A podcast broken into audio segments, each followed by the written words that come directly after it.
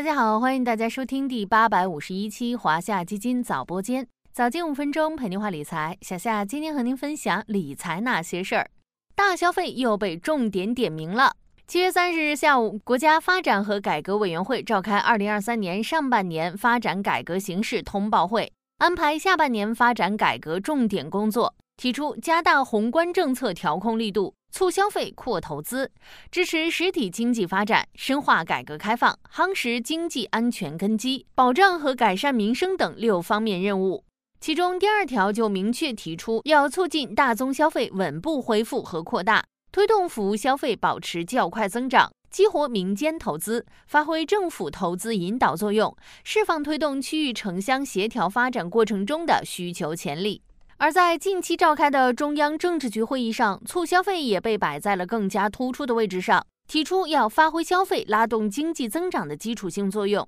提振汽车、电子产品、家居等大宗消费，推动体育休闲、文化旅游等服务消费。在一系列刺激消费的政策下，沉寂许久的大消费板块能迎来景气提升吗？今天我们就来聊聊大消费的投资机会。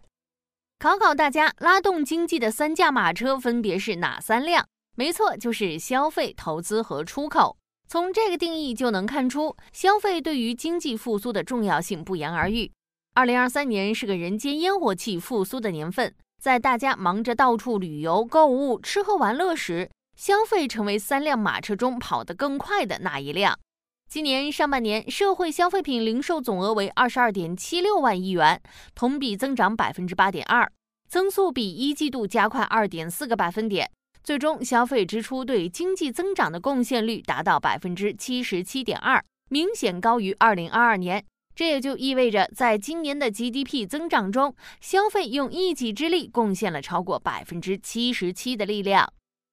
往后看，消费行业的潜力体现在哪些方面呢？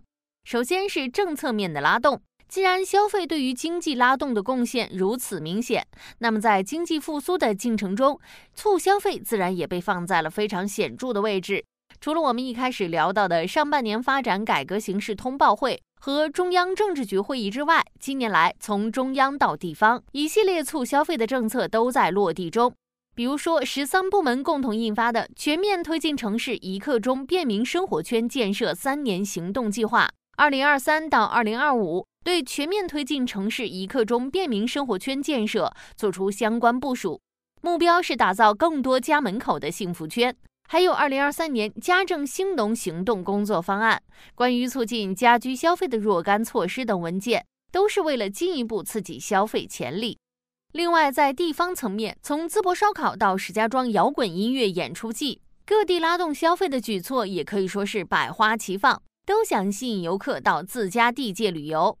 恰逢暑假旺季到来，餐饮、交通、旅游消费增长迅速，用真金白银联合消费平台发放消费券，成为很多地方拉动消费的重要抓手。其次是消费旺季的到来，这段时间小夏有个很明显的感受，大家晒出的朋友圈不是在旅游，就是在去旅游的路上。最近很有名的那个梗，因为游客实在太多，西安人被正式诊断为“沈眉庄”，其实就反映出最近各地旅游的热度。根据中国旅游研究院文化和旅游部数据中心预测，今年暑期是过去五年来最热的暑期，预计今年六七八三个月国内旅游人数将达十八点五四亿人次。占全年的百分之二十八点一一，实现国内旅游收入一点二万亿元，约占全年的百分之二十七点四六。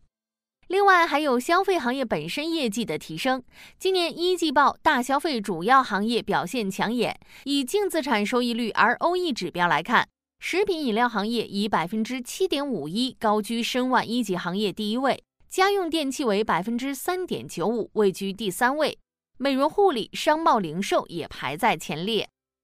在政策刺激、暑假旺季的拉动下，消费行业景气度可期。作为投资者的我们，又该如何从中寻找机会呢？投资主线其实就隐藏在前面的讲述中。一是旅游行业，旅游行业的复苏刚刚已经聊过了。根据中国旅游研究院的预测，下半年全国旅游总人次将达到五十五亿人次。国内旅游收入将达到五万亿元，恢复到二零一九年的八成左右。最近这段时间，旅游板块的直线拉升，其实已经反映出投资者对行业的看好。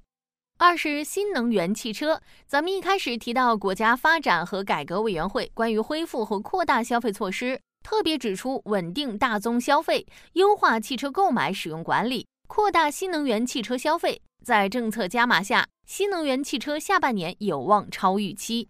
三是食品饮料中的白酒。进入中报披露季之后，中报业绩成为板块新的催化剂，而白酒龙头业绩兑现确定性仍然较强。别忘了，下半年还有中秋国庆双节动销及商务场景恢复这些刺激因素。感兴趣的小伙伴可以关注小夏家的这些基金哦。旅游 ETF 代码五六二五幺零，新能源车 ETF 代码五幺五零三零。及华夏中证新能源汽车 ETF 发起式连接，A 类代码零幺三零幺三，C 类代码零幺三零幺四。华夏新能源车龙头混合发起式，A 类代码零幺三三九五，C 类代码零幺三三九六。还有食品饮料 ETF 代码五幺五幺七零，及华夏中证细分食品饮料产业主题 ETF。发起式连接，A 类代码零幺三幺二五，C 类代码零幺三幺二六。好了，今天的华夏基金早播间到这里就要结束了，感谢您的收听，我们下期再见。